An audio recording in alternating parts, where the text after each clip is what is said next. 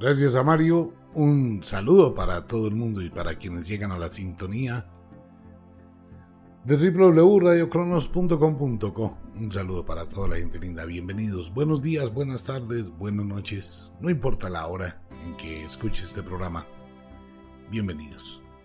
Bien, entremos a unos temas así especiales para pensar y para, para analizar un poquito y para tener una visión diferente de lo que uno consideraba verdad o realidad, pero que en el fondo no existe porque nunca hemos tenido la oportunidad de analizar, mirar, profundizar en diferentes temas. ¿Cuánto hace que usted tiene la creencia de Dios y del diablo? Desde que nació, desde que tiene uso de razón, desde que empieza a tener un poquito de conciencia, le han vendido dos historias, Dios demonio. Entonces pídale a Dios que Dios le ayuda, pídale al diablo, no le pida al diablo porque ese es malo. Es lo peor que existe y es la peor tragedia que hay en el mundo. Pues bien, hay una serie de Netflix bien interesante, se llama Lucifer. Entonces uno dice, bueno, la gente empieza a hablar de Lucifer y el diablo y todo este cuento de la serie de Netflix, Lucifer. Excelente serie, entre otras cosas. Ocurre que hay unos grupos de personas en Estados Unidos y en otras partes del mundo, toda esta gente católica, fanática, que de pronto no acepta algunos contenidos porque la razón no se lo permite y que nunca se han detenido a analizar absolutamente nada pues sucede que toda esta gente está reuniéndose para pedir que esa serie pues no siga, aunque eso ya lleva muchos años desde el 2016 y efectivamente pues esto no tuvo eco. Pero sin embargo hay muchas personas que están hablando del tema porque empieza a pasar por otros canales de cable fuera de Netflix y la gente empieza a ver la película Lucifer. Es una comedia realizada en Los Ángeles donde supuestamente Lucifer se sale del infierno, se viene a vivir como humano, renuncia a su divinidad y empieza a llevar una vida muy chévere y descubre muchas cosas como humano. Pues bien, entonces todo el mundo empieza a pensar en el bienestar o la buena gente o el tipo que es Lucifer y toda esta cantidad de tributos que tiene el actor. Y han empezado pues a generar una cantidad de cosas que no rayan con la realidad. Comencemos por el principio. Hablemos, de un, hablemos un poquito del diablo. ¿Quién es el diablo? ¿O quién es Satanás, Lucifer, Belcebú? O toda esta serie de nombres que se le dan a unos individuos que aparecen supuestamente en la Biblia, que están en contra de Dios y que van a llevar al mundo a la desgracia. De hecho, el Papa, que es un personaje bien interesante y que tiene una cantidad de problemas económicos, sociales, mentales allá en el Vaticano, y que el Papa pues que acaba de declarar que obviamente lo, las víctimas del abuso sexual de la iglesia pues le importa cinco. Así textualmente hay que decirlo. En la reunión que hizo, simplemente dijo que van a llevar los curas, que van a evitar los posibles eh, ataques sexuales de los curas en el futuro y que van a llevar algunos curas a la justicia, pero eso es pura carreta. No le importó, no habló, no dijo nada de las víctimas. Tampoco dijo, venga, ¿cómo los vamos a indemnizar? O algo así. Nada.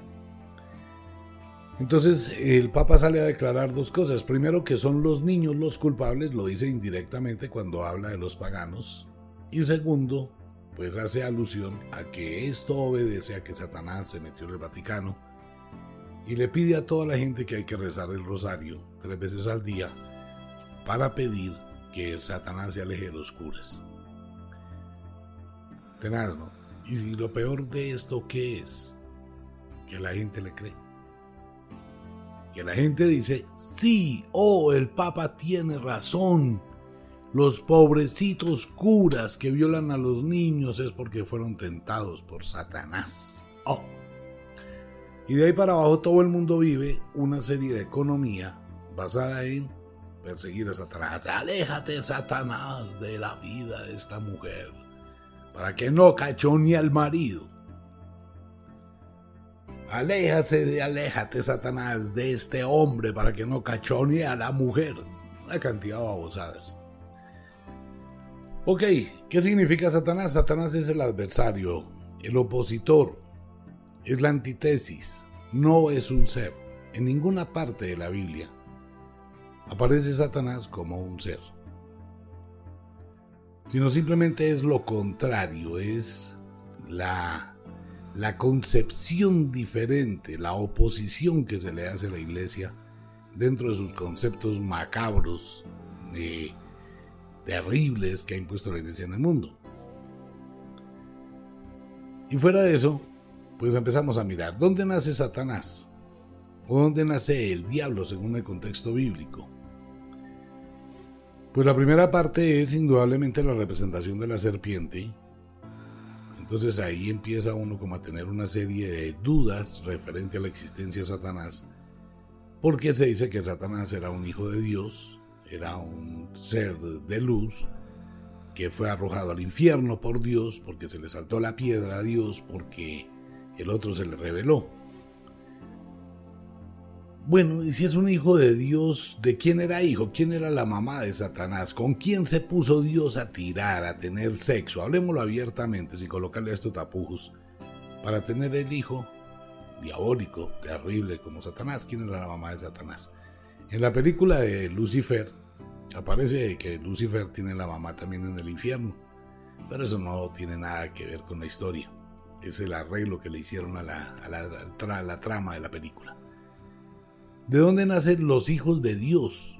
Los Elohim, que descienden por escaleras y ven que las hijas de los hombres son hermosas y tienen sexo con ellas. ¿De dónde nacen esos hijos de Dios? Pues no hay ni la más remota idea quiénes son los Elohim o los ángeles. Nada, no existe, no hay un solo comentario bíblico en el Génesis que se hable de la existencia o de la creación de los ángeles. Ok. Ocurre que aparece el enemigo y el enemigo es la serpiente que le dice a Eva, ya hemos hablado del tema muchas veces, Eva sí coma del árbol prohibido, etcétera.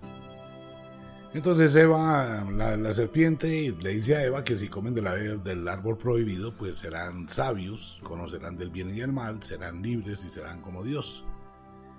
Dios que es un mentiroso, un mentiroso, pero es mentiroso igual que el Papa, pues hace alusión a que si el hombre estira de su mano y come del árbol que está en la mitad del paraíso, dice Dios, le dice a Adán y a Eva que si comen de ese, de ese fruto prohibido morirán inevitablemente. Pero posteriormente, después de la amenaza de la muerte, Dios habla y dice que ahora no estire el hombre su mano y coma del árbol del bien y del mal y viva para siempre, y sea uno como nosotros. Entonces no se sabe cuál de las dos sentencias era real, si lo que le dice a Adán y Eva que se iban a morir, o lo que le dice a sus otros iguales de que iban para siempre hay una mentira, ¿no? Un engaño. Pero posteriormente Eva come y le da a comer a Adán. Entonces Dios se pone de mal genio y se va a pelear con sus dos seres recién creados y pelea con ellos. Y lo primero que hace es pues condenar a la serpiente. Pero la serpiente estaba diciendo la verdad. Y la verdad la reafirma Dios cuando él mismo dice ahora que no alargue su mano y coma del árbol y viva para siempre.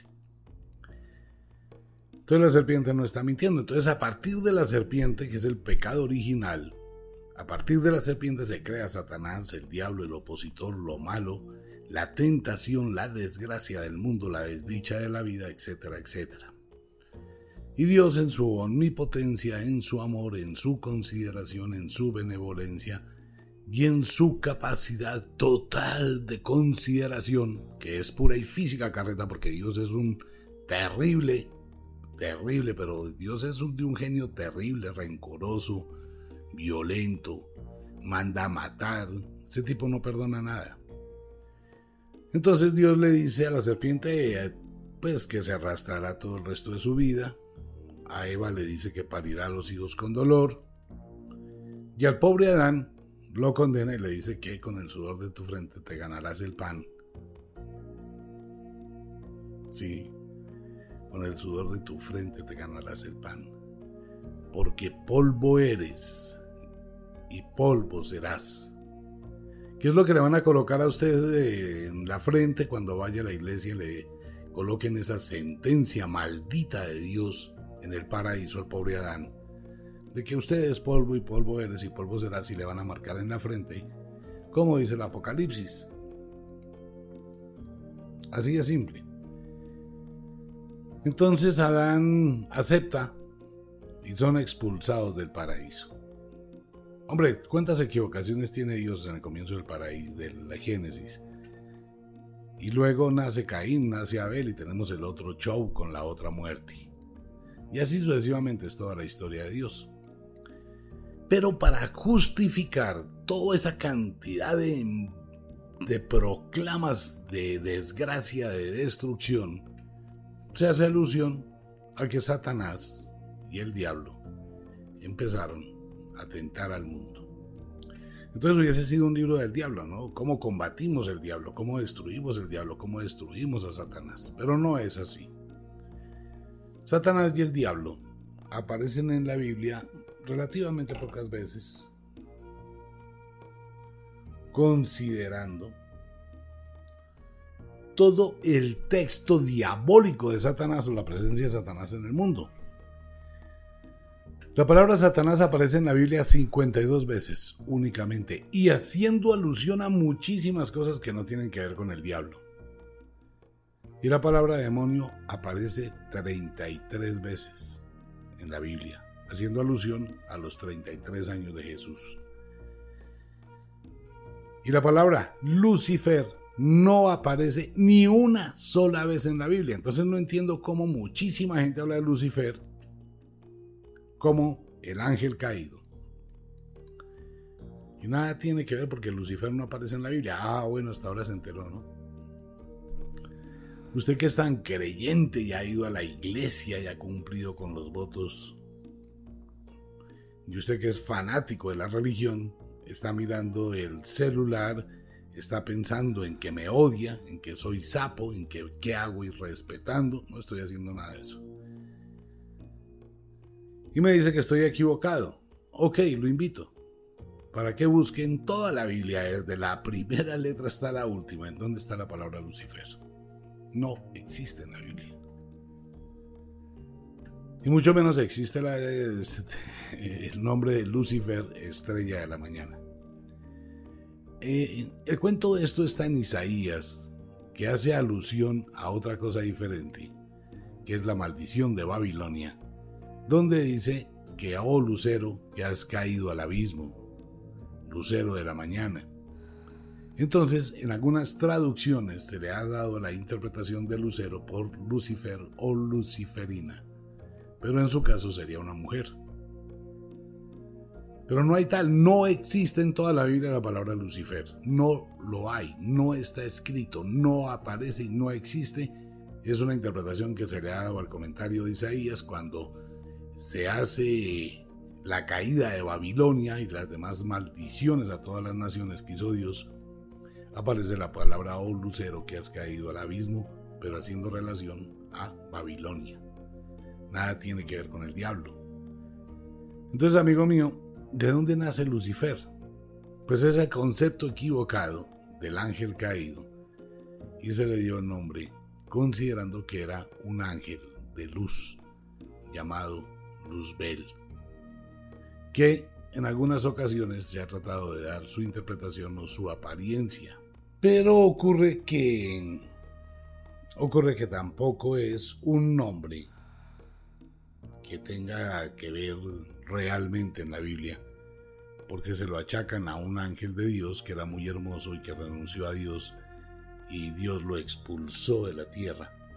Tanto Lucifer como Luzbel tienen una traducción en el hebreo. Significa portadores de la luz. Tanto Lucifer como Luzbel son portadores de la luz. Ahora bien, amigo mío, me voy a meter en líos. En serio, me voy a meter en líos. En toda la Biblia no existe, en todos los documentos sagrados, porque es que cualquier cosa que se le añada al cuento es un invento para tratar de reafirmar un concepto que nunca existió. Sucede que en todos los tratados de demonología, que han sido muchos, los que ha escrito el Vaticano, la Iglesia en los diferentes concilios, se culpa a los demonios de la desgracia humana. Mire, venga, miremos abiertamente el tema. Ocurre que cuando uno se toma el tiempo de leer la Biblia, mucha gente se jacta de que yo prefiero el libro sagrado, yo prefiero leer la Biblia que cualquier otro libro, yo me sacrifico con la Biblia, pero nunca he leído la Biblia. No, yo leo los salmos de David, yo leo la historia de los apóstoles, una, una parrandada de mentirosos porque nunca existieron. Entonces sucede que la gente simplemente acepta y se pone a fijarse solo en algunas cosas muy puntuales y no a leer la Biblia. Cuando uno se toma el tiempo, la dedicación y empieza a leerse la Biblia, desde la primera letra hasta la última, se va a gastar como tres años, realmente, para poderla comprender, entender y leer y llevar apuntes. Empiezan a darse cuenta de varias cosas. Varias cosas bien interesantes. Vamos a mirar un poquito, porque es que hay que abrir la mente al concepto y hay que mirar más allá de lo que a uno le han dicho y de lo que a uno le han hablado. Comencemos por el principio. Miremos qué es la Biblia, qué es el libro de la Biblia realmente. El libro de la Biblia comienza con el Pentateuco. El Pentateuco son los cinco primeros libros de la escrita de la Biblia, escritos y atribuidos supuestamente por inspiración divina Moisés. Pero ¿qué es lo que pasa? Que Moisés nunca existió. Ese es otro cuento arreglado. ¿Por qué? Porque existe una historia más antigua. Esa historia más antigua habla de la princesa Kunti en la India, que le entregó su virginidad al dios Sol, quedó embarazada del dios Sol. Entonces tuvo un hijo, lo llevó al río, lo colocó en una canastita, el río llegó donde las lavanderas de su padre y ella volvió a, criarlo. Es la misma historia de Moisés. Ok. Moisés creó todo un, sistema, crea todo un sistema de manipulación mental y de unas leyes absurdas, totalmente agresivas, condenables, reprochables, que no pueden provenir de un Dios. Las leyes más sanguinarias comienzan con Moisés. Moisés escribe el Génesis, la historia del Génesis, y después de esa historia es terrible lo que pasa ahí en adelante. Entonces ahí empiezan ya las cosas a cambiar en el, todo lo que es el Génesis, al final del Génesis y en el Éxodo y las matanzas que se producen, el hambruna, el, bueno, el paseo por el desierto de 40 años, la destrucción, luego vienen las órdenes más terribles en el Levítico y en el Deuteronomio, en números, donde Moisés crea un ambiente de tragedia, de humillación, de sometimiento, de condena dictado por Dios. Estos cinco libros del Pentateuco le dañan el cerebro a la gente y lo someten completamente. Lo anulan como seres humanos. El pecado, la desdicha, la limitación. Entonces es la base de la manipulación total. Posteriormente empieza la historia trágica, que es lo que muchos oyentes nunca se han detenido a leer el asesino bárbaro, salvaje, terrible de Josué. Cuando va y destruye las murallas de Jericó y entra y mata a todo el mundo y a las mujeres que están embarazadas las cuelgan a la puerta de entrada y les abren el vientre y las mata porque él era así, un asesino total, era un sanguinario, la cosa más tenaz. Le hace la historia de Josué. Luego viene toda la historia de jueces, la aparición de Salomón, David, todo ese cuento y toda esa historia también de muertes, de tragedia, de desdicha, de manipulación. Luego viene Ruth. Viene el primero de Samuel, segundo de Samuel, primero de Reyes, segundo de Reyes, Crónicas, Esdras, Nehemías, Tobías, que a los cuales les decían que eran profetas, pero es una salvajada la cosa más impresionante de cómo hay una guerra, una lucha donde está el rey Nabucodonosor, donde llega Daniel, el intérprete de sueños, y esto crea una desgracia para Babilonia, y viene una lucha y mandan matar y asesinar a la pobre Jezabel, donde los hijos de David viola el uno a su hermana, el otro manda matar al hermano, y los otros, y llega el hijo y va y se acuesta con todas las concubinas de, de David, y Salomón se pone de mal con Dios y lo manda a freír espárragos. Viene Esther, viene Macabeos, viene el más grande de los manipuladores o la gran más grande historia de manipulación para que usted haga exactamente eso. Entre al mundo del conformismo, de la resignación, porque el día de mañana lo van a premiar. Entonces le vendieron toda la historia del pobre Job. Ahí entra Satanás, ¿no? Porque Dios le dice, haz con él lo que quieres, pero no le toques la vida. Entonces supuestamente Satanás le quita la plata, le quita la mujer, le quita el trabajo, le pone enfermedades. Y Job, si Dios lo ha dado, Dios verá. El grande es Dios. Y todo lo acepta. No, eso no existió. El famoso Job es una historia que le venden a todo el mundo para que usted acepte todas sus desgracias con la paciencia de Job porque al final de la historia entonces Dios le repone mujer, no la que tenía, le da casa, le da finca, le da platica, le da de todo. Con eso embabucaron a todo el mundo. Si usted se aguanta toda la comedera de cuac que es lo que Dios manda comer al mundo con Ezequiel, léalo Ezequiel 4:11, y Dios le dice a Ezequiel que vaya y tiene que comer su pan cocido bajo el fuego de las cenizas de excremento humano. En la maldición de las naciones. Pues no voy a decir la palabra textual, pero usted la dice todos los días, por la mañana cuando va al baño. ¿Sí o no? Ah, ok.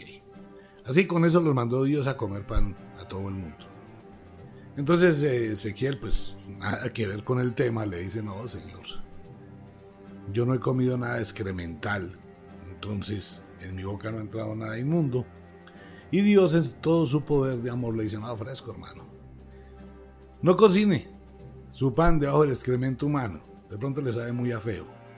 Pero sí puede cocinarlo debajo del excremento del ganado. Ahí está. Pues sí, ese es Dios. Entonces está Job, están los salmos que se los atribuyen a Dios, pero los salmos no son de Dios, son de David. Están los proverbios, que son de Salomón, Eclesiastes, el Cantar de los Cantares, la famosa Cuento de Sabiduría, que es otro engaño y otro enredo, y posteriormente sigue el libro El Eclesiástico.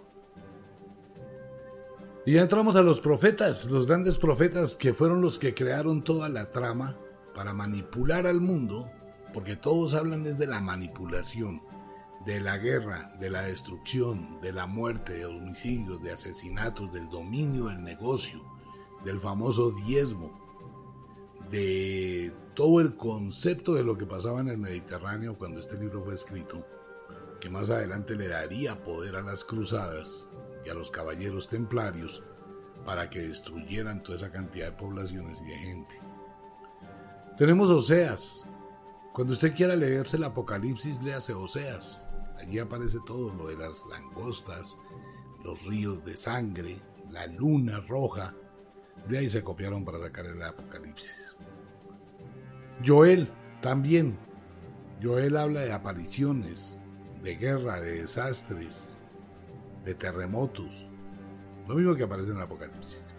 Hasta de los caballos, cuatro caballos, verdadero, fiel. Luego viene Amos, Abdías, Jonás, Miqueas, Nahum, Abaúk, Sofonía y un poco de profetas que de verdad si usted se pone a leerlos se va a dar cuenta que le están narrando una miseria de una cantidad de guerras y de matanzas, pero no hay una sola palabra de amor, de fe, ni de voluntad para que usted luche en su vida, ni de perdón. ¿Cuál perdón? Al contrario, allá todo es mátelo. Vaya, destruya, mátelo. Mío es el oro, mío es la plata, dice Jehová de los ejércitos.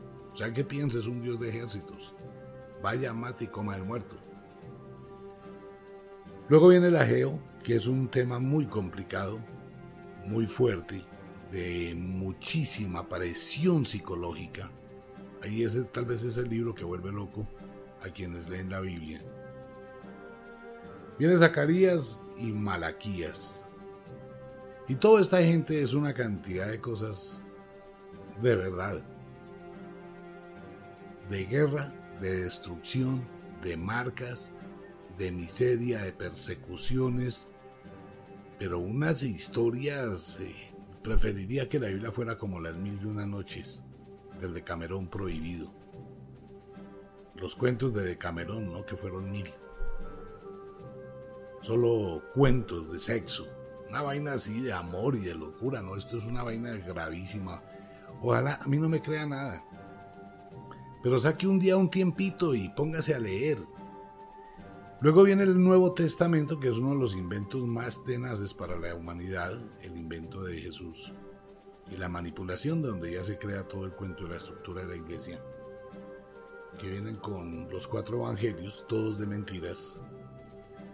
Eh, el evangelio es el de Mateo. Mateo es un, un, un copietas de lo que dice Lucas. Mateo y Lucas se dan la mano en los mismos comentarios. Lo que vieron Mateo y Lucas nunca lo vio Lucas y Juan, nunca lo vio Marcos y Juan, jamás. Porque los dos hablan de cosas que no tienen sentido.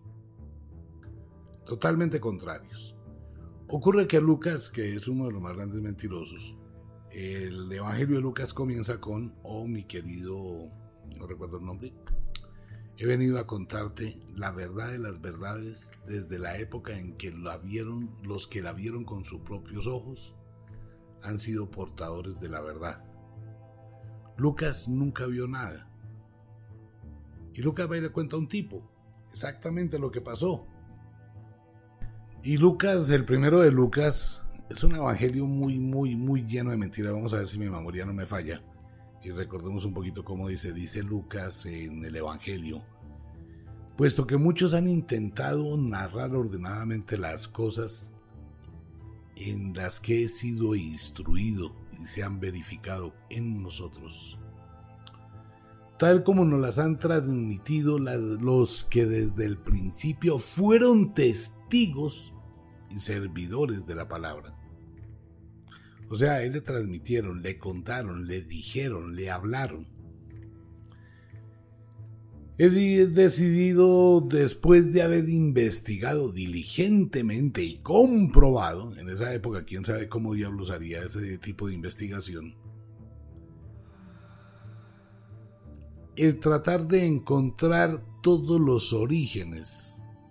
He pensado, mi querido Teófilo, me acordé del nombre del señor que nadie sabe quién era, el famoso Teófilo, para que conozcas la verdad de lo que de aquellos que lo vieron con sus propios ojos. Entonces él empieza a hablar de Zacarías, que es uno de los profetas, y empieza a contarle, ¿no? Toda la historia. Es para llegar a Zacarías y Abadías y todo el cuento, para llegar a la Virgen María y a la presencia del ángel Gabriel. O sea que Lucas nunca vio nada absolutamente nada, él no fue testigo de nada, él le contaron otros y lo que él cree que le contaron los otros, pues es lo que es la verdad de la verdad de la verdad. Entonces sucede que ni Lucas, ni Marcos, ninguno de ellos, ni Juan, ni Mateo, pues vieron absolutamente nada. De hecho, mire, pasa una cosa. Cuando llega la Semana Santa, y todo el mundo come carreta, ¿no? De la crucifixión. Ocurre que los cuatro evangelios hablan de la crucifixión, los cuatro, y todos los cuatro hablan del famoso Salmo, donde están las siete frases de la que dijo Cristo en la cruz, idea de explicación de ese Salmo. Entonces ellos narran, cuentan la historia la crucifixión, pero el día de la última cena, cuando fue capturado, supuestamente Jesús, todos los apóstoles huyeron. Una parrandada de cobardes. Hasta Pedro lo negó tres veces cuando cantaba el gallo.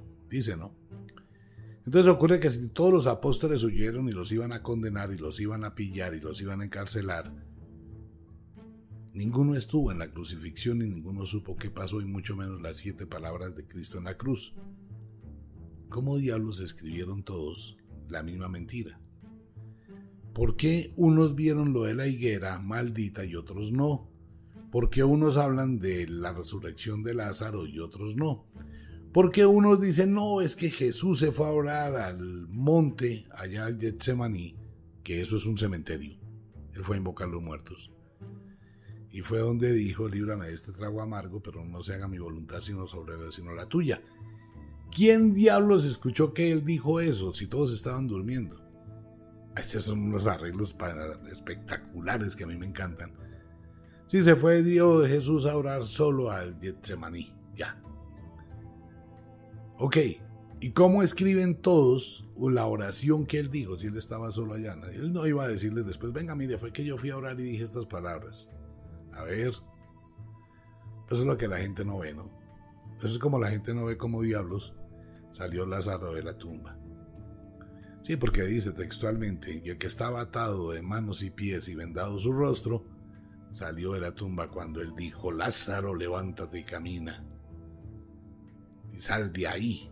Ajá, ¿y cómo salió? La misma Biblia lo dice, ¿no? Tenía los pies atados, las manos atadas y el rostro vendado. Pues imagínese cómo salió Lázaro, saltando como el conejo Box Bunny, pam, pam, pam, pam, o flotando tal vez. Pero es lo que uno nunca se detiene a ver. Y ya después de lo que ocurre con los cuatro evangelios, entonces viene la otra historia que es lo que le venden a la gente y le daban el cerebro. Los hechos de los apóstoles. Aquí viene una contradicción bíblica. Pedro no crea la iglesia. La iglesia la crea un romano, un soldado romano que perseguía a Jesús. Él es el que crea la iglesia. Bueno, es el que inventa el negocio. Pedro no, para nada. De hecho, los apóstoles empiezan a tener unas historias bien complicadas y bien enredadas hasta que todos van desapareciendo. Entonces vienen las cartas de los apóstoles, que es el lavado del cerebro, al cual todos los fines de semana la gente le dicen, vamos a leer la carta del apóstol Pablo. Oh hermanos, en la caridad de Dios debéis entregados. Oh mujeres, debéis someterte a la voluntad de los hombres. Y empiezan una cantidad de cartas que es un lavado de cerebro, la cosa más, más tenaz.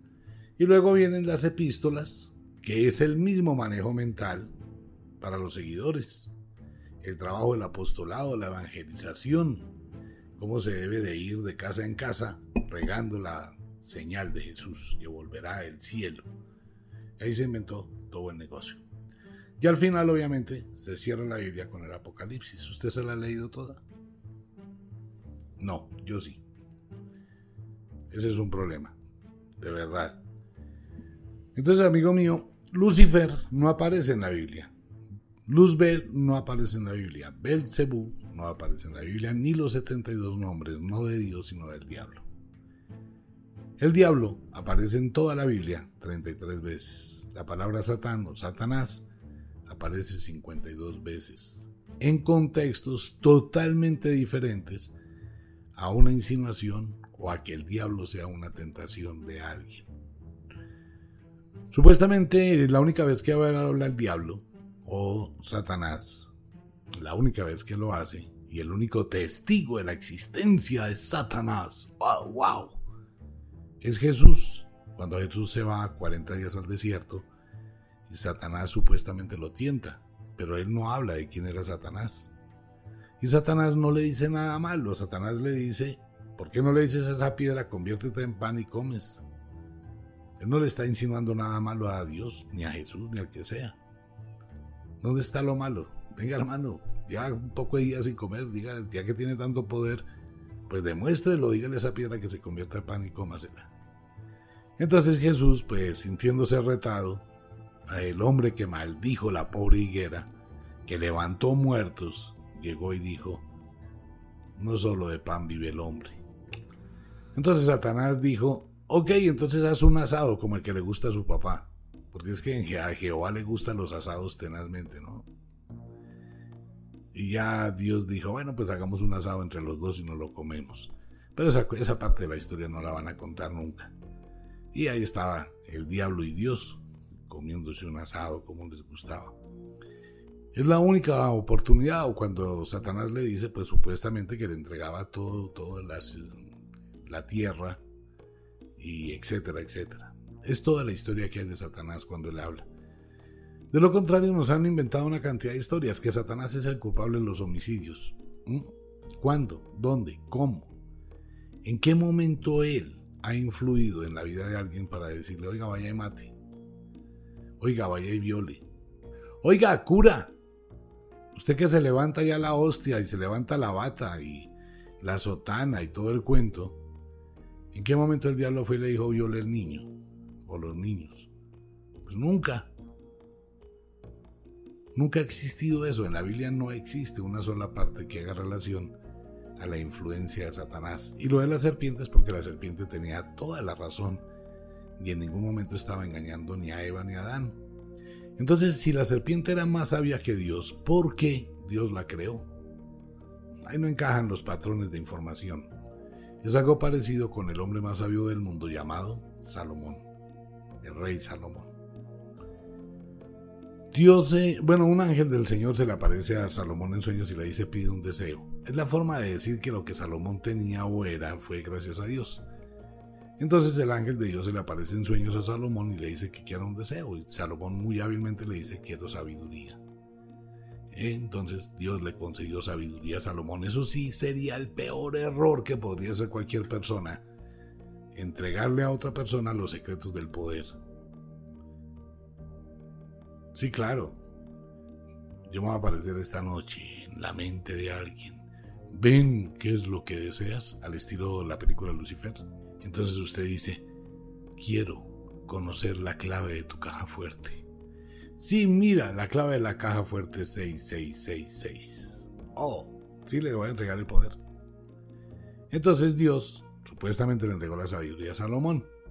Y le dice a Salomón que le tiene que construir un templo en la tierra y Salomón, siendo el hombre más sabio del mundo, se queda pensando y dice, ven un momentico, este man qué tiene, este man qué le pasa, este man no tiene conciencia. Si los cielos de los cielos no lo pueden contener, mucho menos lo va a contener una casa de ladrillo que yo le construya, que no sería ni el estrado de sus pies. No voy a, para matar mi tiempo y acabar todo construyéndole una casa, nada, ni culebras. Y Salomón se revela con él, siendo el hombre más sabio.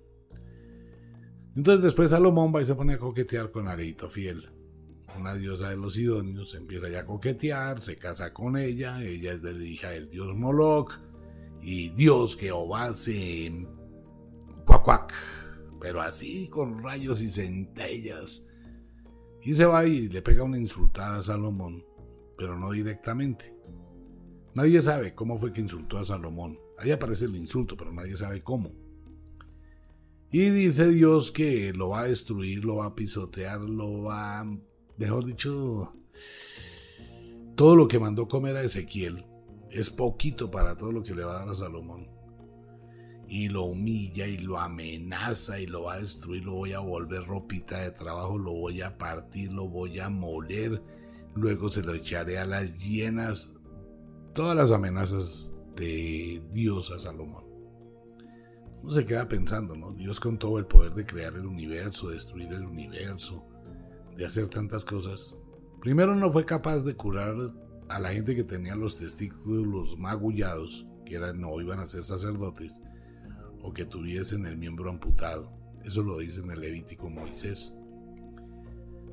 Por orden de Dios, ¿no? Pero Dios no, nunca hizo el milagro de curarlos. O la noche que visitó a la pobre Ana y Ana quedó embarazada y tuvo cinco hijos. O la noche que se puso a llamar a Samuel. Está una noche Samuel durmiendo, ¿no? Con Saúl. Samuel, Samuel. Y Samuel se despierta siendo muy joven. De ahí nace una cantidad de vainas de lo que vive hoy en la humanidad. Entonces Samuel se va para donde Saúl y le dice, Señor, ¿me has llamado? No, yo no te he llamado, apuéstate a dormir. Y pues se vuelve Samuel a acostarse a dormir otra vez, Samuel, Samuel. Entonces, otra vez Samuel va donde Saúl. ¿Tú me has llamado? No, debe ser el Señor que te llama. Y, y bueno, pues, ah, qué vaina, hombre. El pobre Samuel, pobrecito Samuel, le tocó la peor de las partes de esa noche. ¡Pam! Tenga. Por la mañana le dice Samuel a Saúl que no sabía qué hacer. Y Saúl le dice pues que si es Dios, él sabrá por qué lo hizo. Ya lo demás queda en la imaginación, ¿no? Como la historia de Jonathan y David. Oh, mi querido Jonathan. Ay, porque tu amor me ha sido más dulce que el amor de las mujeres, y el alma de David se fundió con el alma de Jonathan. Chévere. Bueno, eso es todo lo que hay. Y de ahí para abajo todo lo que usted quiera. En ninguna parte está Lucifer, estrella de la mañana. Se habla del lucero de la mañana, pero se hace relación a la destrucción de Babilonia en Isaías. En ningún momento se habla de Lucifer o del lucero como la tentación del mal.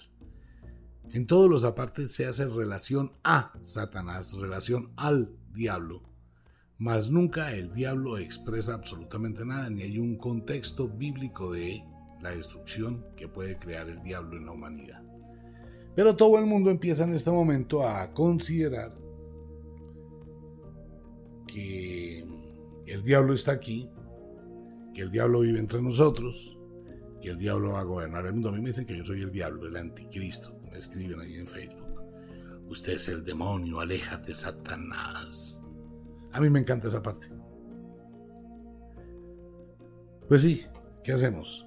Pero no hay tal, no existe. Entonces en la película Lucifer pues venden a un demonio bacano, chévere, un demonio bueno. En la historia de la Biblia, Satanás y el diablo es la lucha por la justicia y por la equidad. Eso es el satanismo, la filosofía de la vida, que en ningún momento es la destrucción de la vida, sino la creación de la vida. Pero amigo mío, para comprender esto tiene uno que comprender primero que es libre de espíritu y de pensamiento y que no existe un infierno donde lo vayan a condenar, ni un cielo donde lo vayan a premiar. No existe. Cuando le colocan a usted la señal de la cruz en su frente, le dicen la misma babosada polvo eres y en polvo te convertirás. Esa es una maldición que le dijo Dios al pobre Adán. Cuando Adán probó del fruto del paraíso y se dio cuenta de la verdad. Entonces sucede que Luzbel es la sabiduría de Adán para comprender que Dios no existe. Adán, es un acrónimo del ADN. Es un disfraz de muchas cosas. Pero bueno, eso es tema de otro programa. Por ahora, si se quedó pensando, lo invito para que analice, investigue, piense, use la lógica. Cuando le digan que polvo eres y polvo te convertirá, lo que usted está recibiendo es exactamente eso. Nada. Un sometimiento, una humillación y un hundimiento. Para que recuerde siempre que está muerto en el espíritu. Leas el libro Satanismo, la libertad del espíritu. Un abrazo para todo el mundo. Los invito a todas las sedes de Ofiuco y los invito a que adquieran el libro Satanismo. Léaselo, se llevará una sorpresa. Un buen día para toda la gente linda, una buena noche también y bueno, nos seguimos encontrando en www.radiocronos.com.co